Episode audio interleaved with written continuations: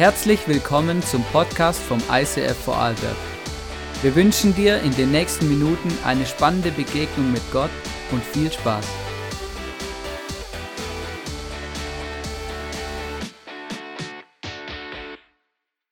Der oberste Hofbeamte gab ihnen neue babylonische Namen. Daniel wurde Belshazzar genannt. Wer die Schrift an der Wand lesen und mir sagen kann, was sie bedeutet, erhält eine hohe Auszeichnung. Warum sehe ich dann aber vier Männer ohne Fesseln im Feuer umhergehen? Sie sind unversehrt und der vierte sieht aus wie ein Sohn der Götter. Daniel, hat dein Gott dich vor den Löwen retten können? Mein Gott hat seinen Engel gesandt. Er hat den Rachen der Löwen verschlossen.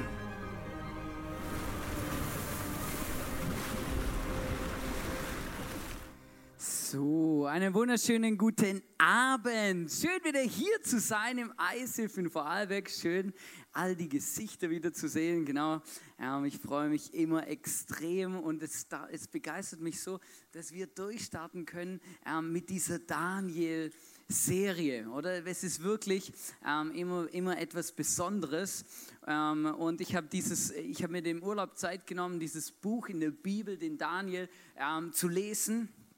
Und ähm, ich habe dann so das gelesen und habe gemerkt, hey, wow, das ist mega krass. Hey, der Mann, der, der, der hat drei oder vier Könige überlebt. Er hat äh, äh, immer, immer, also immer am, am Rande des Limits gelebt. Ja? Also der hat nie, oder wenn, wenn, wenn der in Schwierigkeiten war, dann ging es immer gleich um Leben und Tod, oder? Es war nie so irgendwie so kuschelmäßig, so, ah ja, vielleicht habe ich keine Wohnung oder so, sondern vielleicht kostet es mich den Kopf, genau. Und das ist eigentlich noch richtig krass. Also die Story ist richtig, richtig krass und ich bin richtig begeistert, dass wir eine Serie darüber machen. Und heute geht es um das Thema, wie lebe ich meinen Glauben in einer Welt mit anderen Werten? Und ich weiß nicht, ob du dir darüber bewusst bist oder nicht, aber jede Welt, auch deine Welt, auch unsere Welt, hat Werte. Dinge, die uns die Gesellschaft vorgibt, Dinge, die normal sind, die wir tun. Manchmal wissen wir gar nicht, was wir tun, nach welchen Werten wir leben oder was unsere Kultur ist. Spätestens dann, wenn du deine Kultur einmal verlässt und in einer anderen Kultur bist, merkst du plötzlich, was deine Kultur ist. Ja, also mir ging es so, als ich das Schwabenländle verlassen habe, ähm, also ich bin ja gebürtiger Schwabe, oder? Und plötzlich habe ich gemerkt, aha, ähm, die, die, Schwaben haben eine Kultur, oder? Das habe ich aber erst gemerkt, als ich nicht mehr dort gelebt habe, weil ich gemerkt habe, aha, es gibt Orte, da werden Dinge anders gemacht, wie da, wo ich aufgewachsen bin, oder? Das ist noch lustig, ja? Und der Punkt ist eigentlich, das Krasse bei Kulturen ist immer, ähm, eine Kultur, die, die gibt es immer. Ja, also es gibt keinen Ort auf der Welt, wo es keine Kultur gibt. Ja, also es gibt immer Werte und immer eine Kultur. Das Problem ist, da wo sie nicht definiert werden, dort passieren sie zufällig. Beziehungsweise es passieren die, die halt vorherrschen. Und zu unserem Leben genau das Gleiche. Überall dort, wo du in deinem Leben keine Werte definierst, wirst du Werte leben, die in deiner Umgebung gelebt werden. Automatisch. Die Frage ist, ob du das willst. Es wird, du wirst immer beeinflusst von irgendwo. Die Frage ist, von welchem Einfluss und von welchem möchtest du dich aussetzen. Und Daniel ist in dem Punkt ein ganz spannendes Buch aus einem Grund, weil er seinen Glauben an den Gott im Himmel gelebt hat in einer Welt, die antigöttlicher nicht sein könnte. In einer Welt, wo Gott überhaupt keine Rolle gespielt hat, wo göttliche Werte keine Rolle gespielt haben, sondern in einer Weltmacht, wo andere Dinge viel, viel wichtiger waren, hat er es geschafft, nicht nur seinen Glauben zu leben, so in seinem stillen Kämmerchen oder die fremde Kultur zu ertragen, sondern er hat mit der Kultur und mit den Werten Gottes geleuchtet wie ein Leuchtturm in dieser Welt. Und das ist mega krass und das begeistert mich, weil ich habe manchmal das Gefühl, wir leben ja in einem christlichen Abendland, weiß nicht, ob du schon mal was davon gehört hast, christliches Abendland, oder? Aber ich habe das Gefühl, die Werte, die das Christsein ausmachen sollten, die verschwinden in, unserem, in unseren Ländern oder da, wo wir leben, immer mehr und spielen immer weniger eine entscheidende Rolle. Und ich merke so für mich einfach auch ganz persönlich, wenn ich bei der Arbeit bin oder auch früher schon in der Schule, dass ich in manchen Dingen aufgrund von dem, dass ich an Gott glaube und die Bibel lese, anders denke als viele Menschen in unserer Gesellschaft. Die Frage ist, wie gehen wir damit richtig um? Und da können wir etwas von Daniel lernen. Und damit wir ein bisschen reinkommen in die Story und ein bisschen merken, um was es geht, möchten wir zu Anfang ein Video schauen von dem, um was es heute spezifisch geht.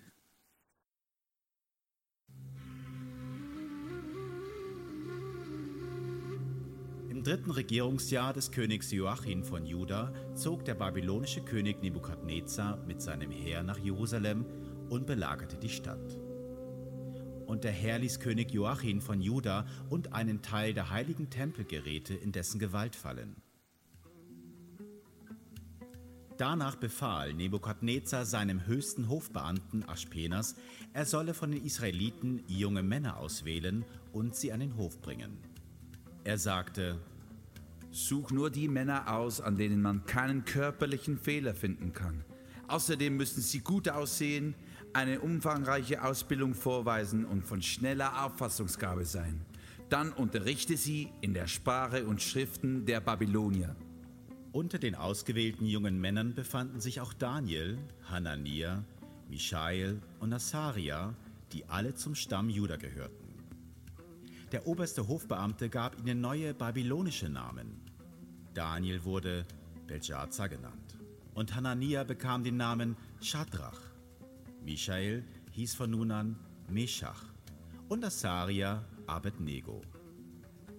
Daniel beschloss in seinem Herzen, keine Speisen und keinen Wein vom Tisch des Königs anzurühren. Er wollte sich an die Speisegesetze seines Gottes halten. Er bat Aspenas um die Erlaubnis, die kultisch unreinen Speisen nicht essen zu müssen. Aspenas sagte, Ich habe Angst vor meinem Herrn, dem König, der den Auftrag gegeben hat, euch Speise und Trank von seiner königlichen Tafel vorzusetzen.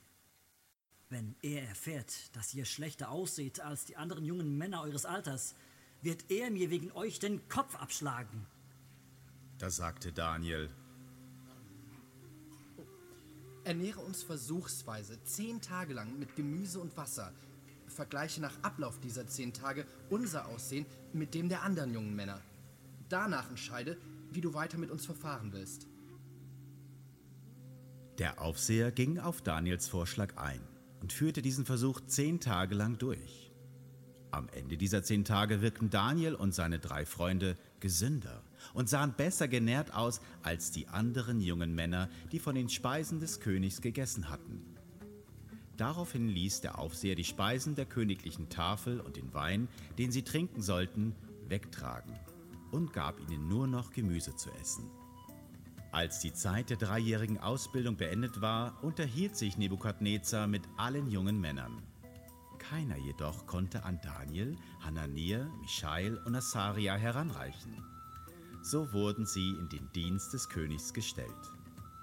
Und immer, wenn eine schwierige Frage beraten werden musste, die Verstand und Einsicht erforderte, wandte sich der König an diese Männer. Dabei fiel ihm auf, dass sie allen Gelehrten und Zeichendeutern seines Reiches zehnmal überlegen waren.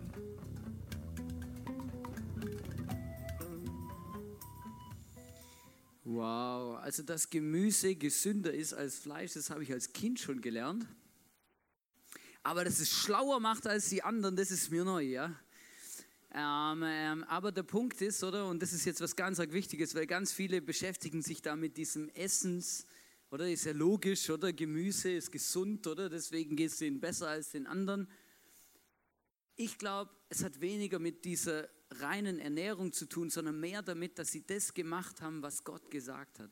Und dass sie einfach nicht eben, eben nachgegeben haben und einfach ein bisschen in den Kulturen der damaligen Welt dann mitgespielt haben, weil sie haben ganz genau gewusst, hey, unser Gott möchte nicht, dass wir Fleisch essen, das anderen Götzen geopfert wurde. Verstehst du? Und deswegen hat der Daniel gesagt, hey nein, wir, wir wollen das nicht essen, weil, weil das ist, ähm, es ist völlig fremde Kultur und es ist etwas Antigöttliches, was hier gerade passiert. Und diese Entscheidung, die der Daniel getroffen hat, die wurde und die hat Gott gesegnet. Und das ist das, was hier passiert ist. Aber mein erster Punkt ist, ähm, in anderen Kulturen oder in einer fremden Kultur oder wenn, wenn andere Werte auf dich einprasseln, die, die eigentlich gar nicht zu dem Leben passen, das du leben willst als Mensch, der sich als Christ bezeichnet und Jesus nachfolgt, ist, du brauchst ein Leben in göttlicher Identität. Du musst wissen, wer du bist. Und es ist ganz spannend in dieser Geschichte, ähm, in dieser Story von dem Daniel, dass das Erste, was die Babylonier gemacht haben, als sie diese Jungen nach Babylonien in diese fremde Kultur geholt haben, sie haben ihnen neue Namen gegeben. Warum? Weil sie gewusst haben, die Namen, Namen ist Identität. Ein Name ist Identität und wenn ich den Namen verändere, dann kann ich die Identität verändern. Mein Name zum Beispiel ist Johannes und heißt Gott ist Gnade. Ich liebe diesen Namen. Ich liebe es, dass ich diesen Namen trage. Ich bin Gott so dankbar dafür, weil es erinnert mich immer wieder daran, dass Gott ein gnädiger Gott ist. Und ich möchte mit euch diese Namen anschauen. Daniel zum Beispiel heißt Gott ist mein Richter. Das bedeutet im Leben, hey, ähm, irgendwann am Ende meines Lebens werde ich mal Rechenschaft vor Gott ablegen müssen. Das heißt, das, was Gott sagt und was Gott denkt, ist das Wichtigste für mich, für mein Leben. Das bedeutet der Name Daniel. Das heißt, Gott ist wichtig und was Gott denkt, ist auch wichtig. Sein neuer Name, Belshazzar, der bedeutet Herrin, schütze den König. Da ging es nicht mehr um einen Gott, sondern plötzlich rückt Gott aus dem Zentrum heraus und ein König oder eine Herrin etwas, ähm, Menschliches rückt ins Zentrum. Die anderen Namen sind genauso spannend. Hanania zum Beispiel, das ist mit meinem Namen verwandt, heißt Jahwe ist Gnade. Das heißt, Gott ist großzügig, Gott ist gütig. Das ist ein Statement über, dein über, über sein Leben. Und dann wird er umbenannt in Schadrach. Schadrach heißt, ich habe Angst vor Gott. Stell dir mal das vor was es für einen Unterschied macht, wenn plötzlich dein Name deine Identität definiert und von Gottes Gnade, ich habe einen guten Gott, der mich kennt, der mich liebt, der mich versteht, zu Schadrach, ich habe Angst vor Gott. Plötzlich wird etwas über dem Leben ausgesprochen, was crazy ist. Michael heißt, wer ist wie Gott? Meschach heißt, ich bin verachtenswert und erniedrigt. Asaja heißt, ja, wer hat geholfen? Hey, Gott ist mein Helfer. Abednego, finde ich ganz schlimm, heißt Sklave von Nebo. Das heißt, Nebo war ein Gott der, der, der Babylonier, also ein Götze, oder? Und er wurde mit seinem neuen Namen einem Götze geweiht. Das ist eine Identität, das ist krass, was hier passiert. Aber Daniel und seine Freunde haben sich dafür entschieden, hey, wir wollen diese Kultur und diese Identität dieser Kultur und dieser Gesellschaft nicht annehmen, weil wir wollen unserem Gott treu bleiben. Wir wollen an dem Jesus festhalten, an dem Gott festhalten, der, der uns liebt, der für uns ist, der, der einen guten Plan hat für unser Leben. Und ich habe gemerkt, so wenn du in der Kultur lebst, ich weiß nicht, jeder von uns lebt in einer Kultur, oder? Dass es immer wieder Herausforderungen gibt, wo meine Welt auf die Welt von anderen trifft. Ich habe das das erste Mal erlebt, als ich im, äh, in der Schule saß und mir Lehrer plötzlich erklärt haben, wie die Welt entstanden ist. Und ich mir gedacht habe, ja, ist eine Idee, aber irgendwie äh, interessant, oder? Weil, ja, ich habe das einfach anders gelernt. Und dann sind plötzlich Werte aufeinander getroffen, oder? Ein, ein, ein, mein Wert, dass ein Gott gibt, der die Welt erschaffen hat, ein Schöpfergott. Und dann ein Wert unserer Gesellschaft. Es braucht keinen Gott, weil wir haben eine Evolutionstheorie. Und plötzlich treffen Werte aufeinander und du kannst dich gar nicht davor schützen, dass du auf Werte triffst, die der Bibel und dem, was, was Gott sagt, widersprechen. Die Frage ist, wie gehen wir damit um und wie reagieren wir darauf? Manche Leute behaupten, Kultur oder auch ähm, ähm, so Werte, die in unserer Gesellschaft vorherrschen, die, sind, die kommen direkt vom Teufel, weil sie wirklich antigöttlich sind. Aber ich glaube nicht, dass der Teufel der Urheber schlechter Kulturen ist. Ich glaube, dass er schlechte oder, oder Werte, die der Bibel widersprechen oder in Ansätzen ähm, Futter bieten, nutzt, um um damit destruktiv in unser Leben zu wirken. Es gibt ein, ein, eine Sache in unserer Gesellschaft, wo ich, wo ich abgefahren krass finde. Gender Mainstream. Ich weiß nicht, ob du schon mal was davon gehört hast. Gender Mainstream, oder? Ähm, und der Ursprung von Gender Mainstream ist eigentlich hochinteressant, weil er kommt eigentlich aus einem Gedanke der Gleichberechtigung. Und wenn du diese Geschichte in der Geschichte, also wenn du das anschaust in der Geschichte der Menschheit, dann merkst du, hey, es ist ein, es ist eine Errungenschaft, dass wir in unserer Zeit ähm, für Gleichberechtigung kämpfen und fighten, dass Menschen gleichberechtigt werden, egal wo sie herkommen, welches Geschlecht sie haben oder wie es ihnen geht oder was ihre Vergangenheit ist. Verstehst du? Gleichberechtigung ist ein amazing Ding, oder? Das Problem ist, irgendwann, wenn du es übertreibst, wird es schräg. Wenn du, wenn du Gleichberechtigung übertreibst, wird es plötzlich schräg. Und genau das sind dann die Momente, wo der Teufel gute Dinge benutzt und ins Negative, Destruktive verwandelt. Und ich möchte nicht so intensiv auf Gender Mainstream eingehen und, ähm, und, und darüber sprechen, aber weißt du, was ich schade finde? Weißt du, was mein Problem mit dem Ganzen ist? Dass es Menschen in unserer Gesellschaft gibt, die aufgrund von einer Kultur von Gender Mainstream, wo, wo gesagt wird, Geschlechter sind nicht mehr entscheidend, es braucht kein Geschlecht mehr, wir sind alle gleich. Aufgrund dieser Kultur und dieses Wertes unserer Gesellschaft gibt es immer mehr Menschen in unserer Gesellschaft, die ein immenses Identitätsproblem haben und nicht mehr wissen, wer sie sind wozu sie geschaffen sind, wie sie geschaffen sind. Weil unsere Gesellschaft dieses Thema so hypt. Plötzlich kommen Leute auf die Idee, dass ähm, ihr Geschlecht dafür verantwortlich ist, dass es ihnen nicht gut geht.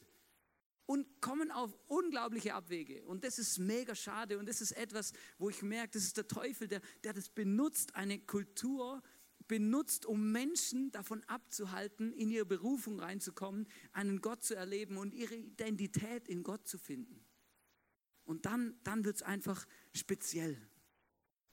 Ich habe vorher schon über Evolutionstheorie gesprochen, ich möchte auch das kurz anschneiden, ähm, weil, ich, weil ich merke, es, es gibt fast kein Thema oder keine Sache, die Menschen so abhält, an einen Gott zu glauben, wie die Evolutionstheorie. Fast immer, wenn ich mit Menschen über Gott spreche in meinem Umfeld oder auch einfach mit Leuten, die, die nicht gläubig sind oder die auch nicht regelmäßig die Bibel lesen, fast immer ähm, kommt dann die Problematik, ja, ähm, weißt du, also eben Evolutionstheorie, oder? Ähm, und das stimmt ja alles und das ist ja bewiesene Tatsache und deswegen kann es ja gar keinen Gott geben. Und das Dogma der Evolution, das hält so viele Menschen davon ab, an einen Gott zu glauben, das ist crazy. Und ich merke, das, das finde ich was mega schade, weil, weil das Problem unserer Gesellschaft ist eigentlich nur das, dass unsere Gesellschaft nicht kapiert, was die Evolutionstheorie ist, nämlich eine Theorie. Steckt ja schon im Namen, oder? Alles, was keine Theorie ist, in der Biologie oder Naturwissenschaften, ist eben keine Theorie, sondern ein Gesetz. Ich möchte euch ein Beispiel machen. Ähm, ähm, wenn es etwas keine Theorie ist, sondern wissenschaftlich bewiesene Tatsache, dann ist es ein Gesetz. Zum Beispiel das Gravitationsgesetz. Schon mal was vom Gravitationsgesetz gehört? Das Gravitationsgesetz besagt, dass die Erde Dinge anzieht, die sich nicht aktiv dagegen wehren können. Ja? Das heißt, ich kann euch jetzt sagen, also wir reden von der Erzanziehungskraft, ich kann euch jetzt sagen, hey Leute, ich habe mich dafür entschieden, die, das Gravitationsgesetz ähm, zu beweisen, dass das nicht stimmt. Ich werde jetzt von der Bühne springen und wegfliegen. Ja? Kann ich machen, oder? Ist super, oder? Vielleicht der ein oder andere schmunzelt schon ein bisschen, oder? Und dann mache ich das, und um es euch zu beweisen, oder? Und lande wieder auf dem Boden aus einem einzigen Grund. Die Erdanziehungskraft, die kannst du nicht wegdiskutieren. Du kannst dich dagegen wehren, du kannst dich aufbäumen, du kannst eine neue Theorie erfinden, ja? aber die Erdanziehungskraft ist ein Fakt. Problematisch ist, wenn Dinge, die kein Fakt sind, als Fakt behandelt werden, und das ist genau das, was unsere Gesellschaft im Moment tut, die Evolutionstheorie so zu verkaufen, dass die Welt das Gefühl hat, das ist eine bewiesene Tatsache, was effektiv nicht so ist. Die Evolutionstheorie, alle Menschen, die daran gearbeitet haben und heute noch arbeiten, die sind alle viermal schlauer als ich. Es ist ein amazing Job, den die machen. Viele schlaue Sachen haben wir gelernt. Viele Dinge sind uns absolut klar geworden dadurch. Aber es gibt eine, ein paar Haken und über die wird nie gesprochen. Nie. Der erste Haken ist in der Evolutionstheorie, es gibt die Mikroevolution und die Makroevolution. Ähm, ich weiß nicht, ob dir das was sagt, ob du was davon schon mal gehört hast, aber Mikroevolution, das ist etwas, was wir alle kennen und was auch Sinn macht und was bewiesene Tatsache ist, dass Mikroevolution stattfindet. Mikroevolution ist, ähm, dass aus einem Urschaf, ja, keine Ahnung, wie man das nennen soll, also ein Schaf, oder? Verschiedene Rassen Schafe entstanden sind, oder? Hunde oder Katzen oder eben äh, Esel und Pferde, ja? Dass es einfach Schafe gibt, die sich an Umstände oder ähm, Umwelteinflüsse oder sowas anpassen, oder? Gibt es Hängebauchschafe, na, keine Ahnung, ob es die gibt, aber es gibt, es gibt Hängebauchschweine, oder? Und dann gibt es die Schafe, oder? Die können irgendwie in der Wüste leben und die nächsten brauchen frisches Gras und die nächsten leben in den Bergen und die nächsten können das und die nächsten können, weil sie sich angepasst haben. Das heißt, sie haben sich innerhalb ihrer Art äh, weiterentwickelt oder angepasst und verändert. Das Mikroevolution. Die Evolutionstheorie spricht darüber, hey, ähm, eben, dass es das gibt, oder? Und dass daraus Menschen, äh, Leben entstanden ist. Das Pendant dazu, oder das, von was die Evolutionstheorie ausspricht, ist Makroevolution. Was Makroevolution behauptet, ist, dass aus einer lebenden Zelle das ganze Leben entstanden ist. Das heißt, zuerst sind Lebewesen im Wasser entstanden und diese Lebewesen im Wasser haben irgendwann Beine gekriegt ihre Flossen abgeschüttelt, sind auf der Welt, auf der Erde rumgelaufen und haben sich dann dort in Fledermäuse verwandelt, dass die fliegen können. Also Makroevolution heißt, okay, es gab eine Zelle und aus dieser Zelle ist alles Leben entstanden und es hat sich halt so weiterentwickelt. Jetzt, wo ist der Haken? Der Haken an der Sache ist, dass ähm, es keinen Beweis dafür gibt, wie aus einem Walfisch oder einem Fisch mit Kiemen ein Esel wird. Ähm, und das ist wirklich ein Problem, weil, weil ähm, man, man, hat, äh, man kann das nicht beweisen. Ja? Das ist eine Theorie, eine Überlegung, ähm, genau, wo jemand auf eine Idee gekommen ist. Das könnte ja vielleicht so passiert sein. Und es ist nicht bewiesen, weil man kann nicht beweisen oder es gab es noch nie vorgekommen auf der Welt, dass ein Fisch ein Esel zur Welt gebracht hat. Ja? Und es gibt keine Versteinerungen oder andere ähm, äh, Dinge, die man irgendwo in den Bodenschätzen dieser Erde gefunden hat, wo zum Beispiel ein Fischkopf Eselsbeine hat oder so, ja? so eine Mischform, ja. So, so, so eine Weiterentwicklung auf halber Stufe, ja, sowas, ja. Diese Mischformen, die gibt es nicht. Es gibt Versteinerungen und alles Mögliche, aber keine Mischformen, sondern immer nur ganze Tiere und man weiß nicht so genau, wie das, wie, wie, wie, wie, wie, das geht oder wie, wie das gegangen ist. Verstehst? Es gibt einfach keine Beweise dafür. Und das ist eine Challenge, oder? Es gibt so ein paar Ausgrabungen, die als Beweise gehandelt werden, aber das sind fünf auf der Welt. Und, und da ist es einfach, keine Ahnung, man weiß nicht, ob das einfach irgendwie zwei Skelette sind, die man dann irgendwie zusammengeflickt hat, um einen Beweis zu finden, dass das so ist. Aber es ist nicht so, dass man en masse irgendwas gefunden hat, wo diese Theorie in dem Ausmaß beweist. Das zweite ist, das dritte vielmehr, Problem an dieser Theorie ähm, ist, ich habe in der Schule gelernt, oder? Oder die meisten Lehrbücher gehen immer von dieser lebenden Zelle aus in der Ursuppe. Aber keine Schule und kein Lehrplan spricht darüber, wo diese Zelle herkommt. Und genau das ist nämlich ein Problem, wo sie darüber diskutieren. Da gibt es die einen, sagen der Urknall und beim Urknall gibt es wieder zehn Varianten, wie der entstanden ist und wie durch den Urknall die, diese ähm, lebende Zelle entstanden ist. Dann gibt es Leute, aber das sind Wissenschaftler, verstehst die sagen, ja gut, die Ursuppe, oder? Das war halt so ein Ding, oder? Das ist das geschwommen, ja? Und dann ähm, ähm, plötzlich also, also plötzlich oder am Tag X plötzlich ist dieses lebende Zelle in dieser Ursuppe drin gewesen. Von also einfach so. Und dann gibt es tatsächlich auch äh, Wissenschaftler, die an dieser Arbeit, die dort an dieser Theorie arbeiten, die behaupten oder sagen, ja, das wurde durch fremdes Zugeben, diese lebende Zelle dort in diese Ursuppe reingelegt oder geworfen, keine Ahnung. So ein Alien beim Basketballspielen, ja. Oh, Korb verpasst, oder? Ist übers Feld drüber gefallen und jetzt liegt es da in der Ursuppe, ja. So gefühlt, ja. Also es ist eben, das heißt anderes Leben, verstehst du? Und du merkst, okay, Krass, oder? Wenn du dich damit auseinandersetzt, dann merkst du mega krass. Aber weißt du, das Problem ist? Problem ist, wenn ich mit meinen Freunden über das spreche, dann haben sie alle immer das Gefühl, ja, was willst du darum diskutieren? Ist doch alles bewiesen. Viele Sachen sind bewiesen, aber eben manche auch nicht und die sind tatsächlich ein Problem. Und das Problem ist immer dann, wenn der Teufel eine Kultur oder auch Dinge in unserer Gesellschaft, Werte in unserer Gesellschaft missbraucht, um Menschen so zu verwirren, dass sie nicht mehr wissen, was richtig ist und was nicht, was Wahrheit ist und was keine Wahrheit ist. Und das ist ein Problem. Und das ist ein Problem. Ich habe euch noch ein lustiges Bild gemacht, mitgebracht, habe ich gefunden beim, äh, beim, beim Googlen, habe ich das noch interessant. So sind übrigens Dinos entstanden. Also wenn ich jetzt, ich könnte vielleicht noch einen Doktortitel machen und noch einen Magister oder sowas und weiß auch nicht was noch studieren, oder? Und dann mit dieser Theorie anfangen, die Menschheit zu beeinflussen, ja? Vielleicht gibt es irgendwann Leute, die sagen, hey, hast schon gehört, hey, jetzt wissen wir, wie Dinosaurier entstanden sind. Da gab es einen Wissenschaftler so und so und der kann es uns erklären, oder? Eine Schlange hat einen Elefanten gefressen, genau. Und am Schluss, und das ist wirklich krass, aber am Schluss ist es eine Art von Glauben. Hey, was glaube ich? Was glaube ich? Was glaubst du? Glaubst du, dass Aliens die erste Zelle in die Ursuppe gelegt haben? Glaubst du, dass es einfach durch Zufall das erste Leben auf der Welt entstanden ist? Glaubst du, ähm, dass durch irgendwelche Erdkonstellationen und Urknall plötzlich Leben entsteht? Oder glaubst du, dass Gott Leben geschaffen hat? Und es ist spannend. Aber da treffen Welten aufeinander, Werte. Und wir müssen wissen, wer wir sind und was wir glauben. In einer Welt, die so verwirrt ist, dass man manchmal gar nicht mehr weiß, wo vorne und hinten ist. Und das finde ich so krass beim Daniel. Daniel 1, Vers 8 heißt, Daniel nahm sich fest vor, niemals von der Speise des Königs zu essen und von seinem Wein zu trinken, denn sonst hätte er das Gesetz Gottes missachtet, das bestimmte Speisen für unrein erklärt. Darum bat er Aspenas, auf die königlichen Speisen und den Wein zu verzichten, zu verzichten zu dürfen. Und nicht nur das, er ist auch noch schlau und sagt, hey, probier's zehn Tage aus. Und dann entscheide. Weil den Aspenas, diesen Aufseher, hat es sein Leben gekostet.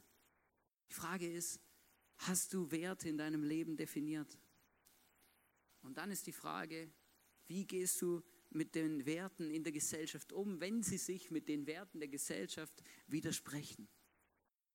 Und da gibt es drei Möglichkeiten ähm, zu reagieren. Und die werden tatsächlich alle drei praktiziert und zwei davon sind wirklich hochgradig schräg. Und ich habe das mal so überschrieben mit dem Daniel-Dilemma, oder? Und was ist unsere Reaktion auf Kulturen, die wir in unserer Gesellschaft erleben und kennenlernen, die aber mit dem, was die Bibel sagt, ganz wenig zu tun haben oder sich sogar widersprechen? Das Erste, was Christen machen, und das ist eigentlich etwas vom Schlimmsten, genau die Band hilft mir. Danke Band, so gut. Das Erste, was die Christen machen, was viele Christen machen, ist Kultur verneinen, ablehnen oder sogar verurteilen. Und das, was dann dabei rauskommt, sind Christen oder Menschen, die an Gott glauben, die an Jesus glauben, die unglaublich gesetzlich sind. Das heißt, sie sagen, wir haben Recht und alle anderen haben nicht Recht. Wir kommen in den Himmel und alle anderen gehen in die Hölle. Wir sind die Richtigen und wir sind die einzigst Wahren und bei uns läuft alles richtig. Verstehst du so, so quasi so? Oder das sind die Menschen oder leider auch Christen, die mit dem Zeigefinger auf andere zeigen und sagen, und das ist bei dir schlecht und das ist bei dir schlecht und das läuft bei dir nicht gut und das musst du ändern, weil in der Bibel steht und Gott hat gesagt. Und das ist wirklich ein Problem, weil es gibt nichts, nichts uneinladenderes als ein solcher Lebensstil. Wie das dann aussieht, ist ungefähr das hier. Die Bibel ist in der Mitte, Gott ist das Allerwichtigste, das ist gar keine Diskussion, aber alles andere geht ihnen am Arsch vorbei. Oder wir sind richtig, wir, wir wissen ja, was die Wahrheit ist. Wir haben ja, oder wir haben die Wahrheit, wir haben die Wahrheit, oder? Und wenn du nicht machst, was wir sagen und nicht glaubst, was wir denken, oder dann bist du eh falsch. Und das ist ganz schlimm, weil das ist etwas, wo Gott gar nicht tut. Etwas, wo Jesus nie gemacht hat. Menschen so zu verurteilen und ihnen einfach nur zu sagen, wie schlecht und blöd und falsch sie sind. Das andere, was es gibt, ist die Kultur oder Werte zu akzeptieren und sich anzupassen. Das nennt man dann liberale Christen. Das sind Menschen, die sagen, wir lieben alles und jeden und alles ist okay und alles ist gut, weil Gott ist Liebe. Manchmal lesen wir in der Bibel Dinge, die, die, die sind schräg, die, die, weil, weil da verurteilt Gott Dinge, die Menschen tun. Ähm, und, und damit können wir nicht umgehen. Und eigentlich sagen liberale Christen, ja Gott, also ist ja schön, dass du Menschen liebst, aber wir lieben sie mehr, weil wir lieben wirklich alle Menschen. Wir lieben auch die, die ähm, Verfehlungen haben und die, die Dinge tun, die die Bibel ablehnt. Und wir lieben einfach alle. Wir lieben sie mehr als du. Weil bei uns ist alles erlaubt und alles willkommen. Problem daran ist, dass diesen Menschen die Bibel am Arsch vorbeigeht. Nämlich das, was Gott sagt. Die Dinge, die Gott sagt, hey, lasst es, macht es nicht, hört auf damit. Und das ist, das ist, auch, wieder, das ist auch wieder ein Problem, weil da, ist, da, da spielt auch wieder nur eine Sache steht im Vordergrund. Nämlich einfach nur, wow, love, oder? Weißt du, und das ist genau das Problem. Immer dann, du kannst immer von beiden Seiten vom Pferd fallen. Es ist nicht gut, wenn du die ganze Zeit den Leuten die Wahrheit an den Kopf schmeißt oder und sagst, hey, das ist in deinem Leben falsch, das ist Sünde, das ist Sünde, das ist Sünde, oder? Und es ist auch nicht gut, wenn du den Leuten nie irgendwie sagst, hey, das, was du da machst, das, das ist eigentlich etwas völlig antigöttliches. Gott wünscht sich das ganz anders. Aber verstehst du, es ist, es ist beides. Es braucht immer Gnade und aber auch Wahrheit. Also Ehrlichkeit, also Wahrheit, das, was wirklich richtig ist. Es braucht immer beides. Und jetzt kommt die dritte Kultur und das ist das, was ich mir wünsche von meinem Leben, von unserem Leben und auch von unserer Kirche, dass wir das so leben. Ich habe es so genannt, es ist so eine Jesus-Kultur, eine Kultur, die konfrontiert und beeinflusst, aber niemals den Menschen dahinter vergisst. Das eine, sind Menschen, die sind connected mit dem Wort Gottes, mit dem, was Gott sagt, mit dem, was Gott sagt ablehnt, mit dem, was Gott sagt, hey, das, das, das gehört nicht in ein Leben, in ein Zusammenleben von Menschen. Aber gleichzeitig haben sie eine Hand frei, um jedem Einzelnen zu begegnen und ihm zu sagen, hey, du bist herzlich willkommen, diesen Jesus auch kennenzulernen. Eine Kultur, die Gnade und Wahrheit vereint, wo es beides gibt. Wahrheit, hey, es gibt Dinge, die Gott nicht gut findet und Gnade, hey, es ist egal, was du gemacht hast, egal, ähm, was, du, was du bist. Gott liebt dich und er hat eine offene Tür für dich und offene Arme. Danke vielmals, Band, für eure Hilfe. Ihr dürft jetzt spielen. Gnade und Wahrheit. Weißt du, und problematisch wird es immer dann, wenn wir das Gefühl haben, andere Menschen davon, andere Menschen zu überzeugen von irgendwas. Weil das ist nicht unser Job. Ich finde es so gut, dass in der Bibel nirgends steht, ähm, er geht in alle Welt und diskutiert mit allen über die Evolutionstheorie. In der Bibel steht, wir sollen den Menschen erzählen, was Gott für uns bedeutet und was wir mit ihm erleben. Da steht nirgends, dass wir andere Leute voll quatschen müssen oder überzeugen oder diskutieren mit ihnen. Steht da nicht. Da steht auch nicht, wir sollen irgendwie, dass wir irgendjemand verurteilen sollen oder ihm sagen, was er für ein scheiß Leben lebt. Da steht, wir sollen einfach darüber berichten, was Gott in unserem Leben tut. Und weißt du, was Gott sich wünscht, Jesus sich wünscht von uns? Dass wenn wir auf Werte treffen, die nicht zu dem passen, was wir kennen, was wir in der Bibel lesen, was Jesus und der Heilige Geist in uns sagt und, und leben möchte, wenn wir auf solche Werte treffen. Weißt du, was, was Gott sich wünscht? Dass wir den Menschen helfen, dass sie Jesus kennenlernen können, dass wir sie zum Kreuz führen. Wir sind nicht Jesus, wir sind nicht die Leute, die ihnen helfen müssen, auch nicht die Leute, die sie bekehren oder zu, zum Umdenken bewegen müssen. Das ist nicht unser Job. Das ist der Job von Jesus. Unser Job ist, die Leute zu Jesus hinzuführen, ihnen zu helfen, dass sie den, den Menschen kennenlernen können, der weiß, der Gnade und Wahrheit vereint wie kein anderer. Das ist unser Job, die Menschen zu Jesus zu führen, zum Kreuz.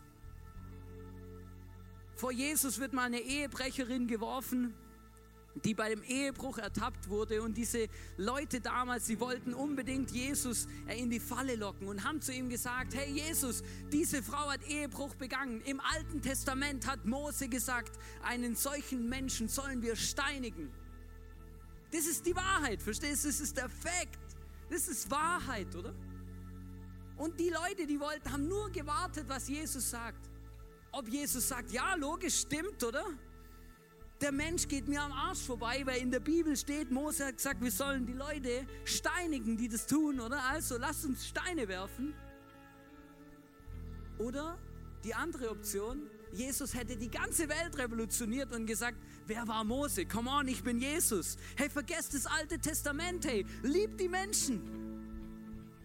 Verstehst du, das auch der Konflikt. Lass die Frau gehen. Das Alte Testament ist nicht mehr relevant. Es ist Schnee von gestern, verstehst du so? Unwichtig. Aber weißt du, was Jesus gesagt hat? Jesus hat zu den Leuten gesagt, wer von euch ohne Sünde ist, wer von euch noch nie einen Fehler im Leben gemacht hat, der soll den ersten Stein werfen. Der soll den ersten Stein werfen. Und plötzlich haben die Leute gemerkt, aha, ja, blöd. Ich mache ja auch Fehler, oder? Ich bin ja auch nicht perfekt. Plötzlich haben sie gedacht, aha, weil ich auch nicht perfekt bin, hätte ich eigentlich auch eine Strafe verdient. Nur niemand hat mich erwischt. Und dann lassen die Leute nach und nach die Steine fallen und gehen weg. Und am Ende ist Jesus noch allein mit dieser Frau und dann geht er zu dieser Frau hin und dann lesen wir in Johannes 8, Vers 10 bis 11. Da richtete Jesus sich erneut auf und fragte sie, wo sind jetzt deine Ankläger? Wo sind die, die, die nur die ganze Zeit drauf beharren, was Wahrheit ist? Wo sind sie? Sie sind weg. Hat dich denn keiner verurteilt? Nein, Herr, sagt sie. Und dann sagt Jesus, ich verurteile dich auch nicht. Warum? Weil ich liebe jeden Menschen und ich habe Gnade. Ich bin auf die Welt gekommen, um gnädig zu sein mit jedem Einzelnen. Und dann sagte er, du kannst gehen, aber sündige nicht mehr. Er sagt zu ihr, hey, das, was Mose gesagt hat, das, was in der Bibel steht, das ist nicht Schnee von gestern, das gilt immer noch und es gilt auch immer noch für dein Leben. Deswegen ab jetzt, hör auf damit. Tu es nicht mehr. Es schadet dir. Es macht dein Leben kaputt. Weißt du, Jesus, Gnade, Wahrheit und Gnade. Er, er hat beides dabei gehabt in seinem Rucksack des Lebens. Und unser Job ist, Menschen zu helfen, dass sie diesem Jesus begegnen können. Und dass Jesus ihnen hilft, diese Fragen zu beantworten, die sie haben. Dass Jesus ihnen zeigt, ob er jetzt ihr Schöpfergott ist oder nicht. Dass Jesus ihnen hilft, ihre Identität zu finden. Du kannst Menschen, die, die ein Identitätsproblem haben und durch Gender Mainstream darin bestärkt werden, ähm, ähm, darüber nachzudenken, ob sie im richtigen Körper auf die Welt gekommen sind, tausendmal biologisch erklären, welches Geschlecht sie haben. Das ändert nichts die einzigste Perspektive, die, die wir haben, ist, dass sie einen Jesus kennenlernen, der ihnen hilft, ihre Identität zu finden und zu merken, hey, Gott hat mich geschaffen, so und so und so und das ist Gottes Plan für mein Leben und das wünscht er sich mit mir. Und das ist das, was wir uns wünschen, was wir tun, was wir bewegen wollen. In einer Welt mit anderen Werten wollen wir Menschen mit diesem Jesus bekannt machen und ihnen helfen, dass sie diesen Jesus kennenlernen können und dadurch absolute Wahrheit und absolute Gnade erleben können. In dem Moment, wo wir das nicht tun, spielen wir selber Jesus. Definieren wir, was richtig und falsch ist, was Menschen tun sollten oder lassen sollten. Aber das ist nicht das, was wir tun wollen. Wollen Menschen helfen, sie den Jesus kennenlernen können. Vielleicht bist du heute hier und du merkst, hey, ich muss, ich muss unbedingt etwas loswerden. Ich habe so viele Fragen an den Gott. Ich, ich, hab, äh, ich möchte unbedingt ähm, in meinem Leben weiterkommen. Ich möchte den Jesus kennenlernen. Ich möchte ihm Platz geben in dem und dem und dem Thema. Dann kannst du jetzt während dem nächsten Song ähm, oder während der nächsten Worship-Zeit kannst du hier nach vorne kommen, so ein Post-it aufschreiben und einfach deine Fragen und die Dinge, die dich beschäftigen, dorthin posten und wirklich ganz bewusst zu Jesus sagen, hey, helf mir. Ich stecke hier fest. Helf mir. Begegne mir. Zeig mir, wer du bist. Zeig mir, was Wahrheit ist. Zeig mir, was Gnade ist. Ich möchte wieder angenommen sein.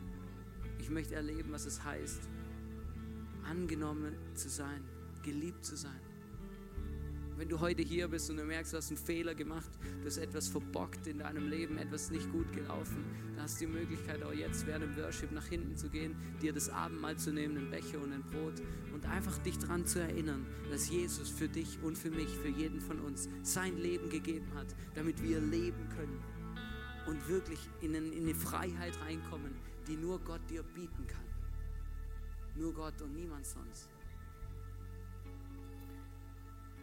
Möchte euch bitten, dass wir zusammen aufstehen und ich möchte gern beten, dass Gott uns viel Weisheit schenkt in einer Welt mit anderen Werten. Gott, ich danke dir, dass du da bist. Ich danke dir, dass du uns liebst über alles. Ich danke dir, dass du unser Schöpfer bist. Ich danke dir, dass du ein guter Gott bist. Und du siehst, was für Herausforderungen, Werte und Kulturen auf unser Leben einprasseln. Und was die Gesellschaft uns manchmal erklärt, was stimmt und was nicht stimmt. Und du plötzlich sagst, hey, das ist einfach falsch. Jesus, ich bitte dich von ganzem Herzen, dass du uns zeigst, was Wahrheit ist. Dass wir verstehen, was richtig und falsch ist. Dass wir verstehen, um was es in unserem Leben geht. Dass wir verstehen, für was es sich lohnt zu leben. Dass wir verstehen, dass du ein guter Gott bist, der es gut meint mit uns. Und der uns einfach nur liebt, so wie wir sind. Vielmals dafür. Amen.